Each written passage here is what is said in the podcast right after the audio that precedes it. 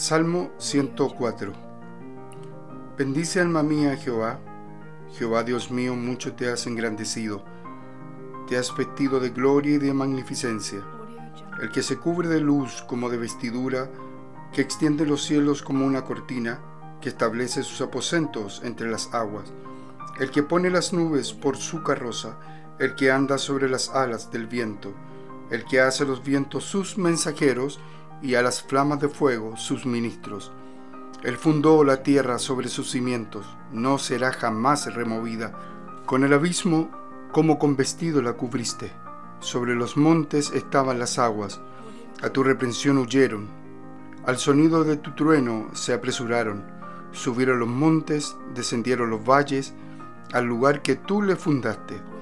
Les pusiste término, el cual no traspasarán, ni volverán a cubrir la tierra Tú eres el que envía las fuentes por los arroyos, van entre los montes, dan de beber a todas las bestias del campo, mitiga la sed de los asnos monteses, a sus orillas habitan las aves de los cielos, cantan entre las ramas, él riega los montes desde sus aposentos, del fruto de sus obras se sacia la tierra.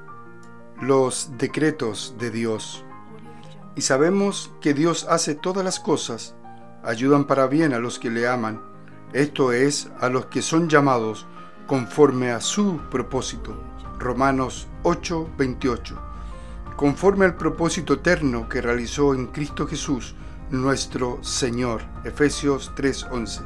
El decreto de Dios es su propósito o su determinación respecto a las cosas futuras. Aquí hemos usado el singular, como hace la Escritura, porque solo hubo un acto de su mente infinita acerca del futuro. La palabra decreto se encuentra en Salmos 2.7. Yo publicaré el decreto. En Efesios 3.11 leemos acerca de su determinación eterna. En Hechos 2.23 de su determinado consejo y providencia. En Efesios 1.9 el misterio de su voluntad. En Romanos 8.29 que él también predestinó en Efesios 1.9 de su beneplácito.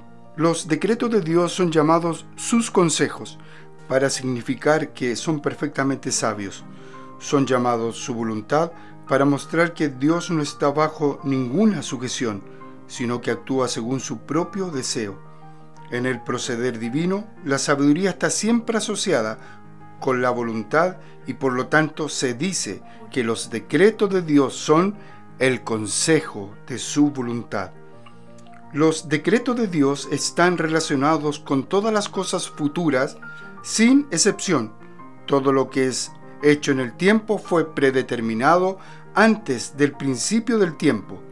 El propósito de Dios afecta a todo, grande o pequeño, bueno o malo, aunque debemos afirmar que si bien Dios es el ordenador y controlador del pecado, no es su autor, de la misma manera que es el autor del bien.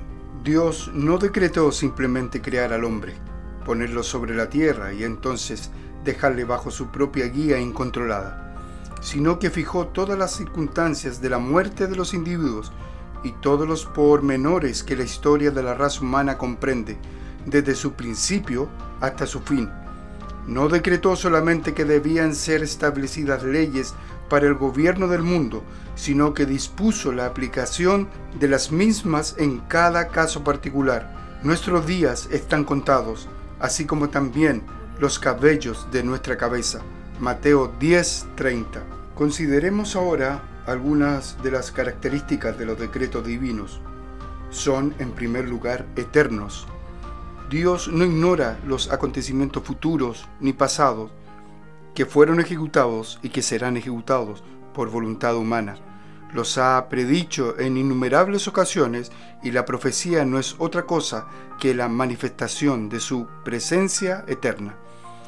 Las escrituras afirman que los creyentes fueron escogidos en Cristo antes de la fundación del mundo, Efesios 1.4, más aún que la gracia le fue dada ya entonces, segunda de Timoteo 1.9, fue el quien nos salvó y nos llamó con santo llamamiento, no conforme a nuestras obras, sino conforme a su propósito y gracia, la cual nos fue dada en Cristo Jesús antes del comienzo del tiempo.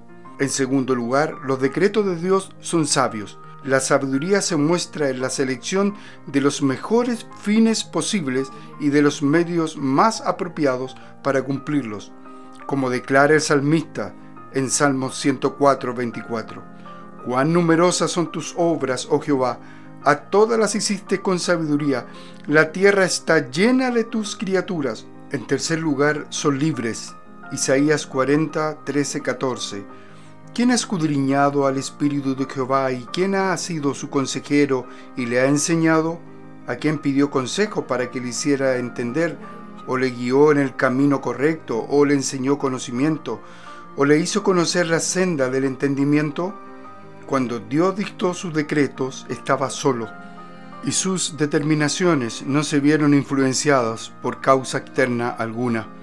Era libre para decretar o dejar de hacerlo para decretar una cosa y no otra. Es preciso atribuir esta libertad a aquel que es supremo, independiente y soberano en todas sus acciones. En cuarto lugar, los decretos de Dios son absolutos e incondicionales. Su ejecución no está supeditada a condición alguna que se pueda o no cumplir. En todos los casos en que Dios ha decretado un fin, ha decretado también todos los medios para dicho fin. Cuánta alabanza y gratitud debemos a Dios por sus decretos. Es por ello que sabemos que Dios hace todas las cosas ayuden para bien a los que le aman, esto es, a los que son llamados conforme a su propósito. Romanos 8:28. Bien podemos exclamar como Pablo, porque de Él y por medio de Él y para Él son todas las cosas, a Él sea la gloria por los siglos de los siglos. Amén. Romanos 11:36. Para terminar, decir que los decretos de Dios son llamados sus consejos. En primer lugar, son eternos. Los decretos de Dios son sabios. Los decretos de Dios son absolutos e incondicionales y son libres. Ello se debe a que nuestro Dios es un Dios eterno y soberano. Ningún ser humano algún día podrá torcerle la mano a nuestro gran Dios. Los decretos de Dios basados en la Biblia y apoyado en el libro Los atributos de Dios de Arthur Pink.